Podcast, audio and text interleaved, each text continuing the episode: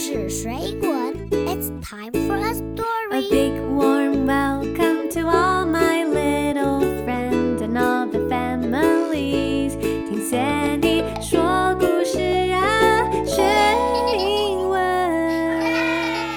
It's time for a story. Let's have some fun. Hello, this is your friend Eno. It's the third day of the Lunar New Year. You'd better get to bed early because tonight the mice are getting married.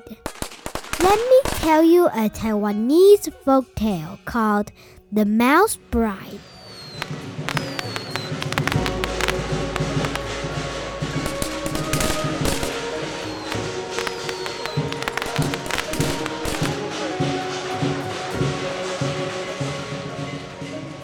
Once upon a time, there was a mouse village.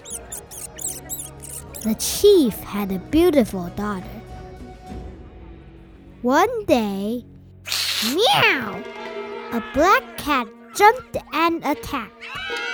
Oh no! The cat caught the chief's daughter. A young mouse called Alang saved her. She was safe.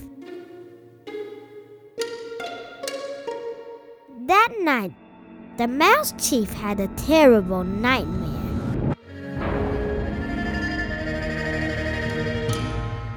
My daughter must have the strongest husband in the world so she will be safe. said the mouse chief. The next morning, the mouse chief set off to look for the strongest. The mouse chief saw a great fireball. It was the sun. Are you the most powerful? I am, said the sun. A gray cloud came and blocked the sun. Are you the most powerful? I am, said the cloud. A gust of wind blew the clouds away. Are you the most powerful? I am, said the wind. The wind blew hard, but it couldn't blow away the wall. Are you the most powerful? I am, said the wall.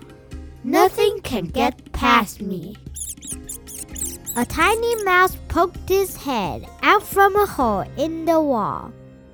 Well, nothing except little mice. It was Alang. The mouse chief smiled. It's you! You saved my daughter from the black cat. What is your name? I am Alang. I will allow my daughter to marry you. said the happy mouse chief. Although mice are small, they are no weaker than the bigger things. The end. That's all for today. I'm Eno. Thanks for listening and Happy New Year.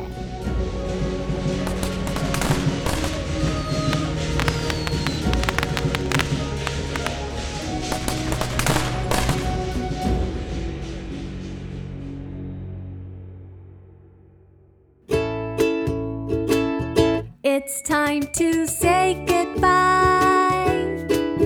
Baba butterfly. See you later, alligator. And a wild crocodile. Goodbye.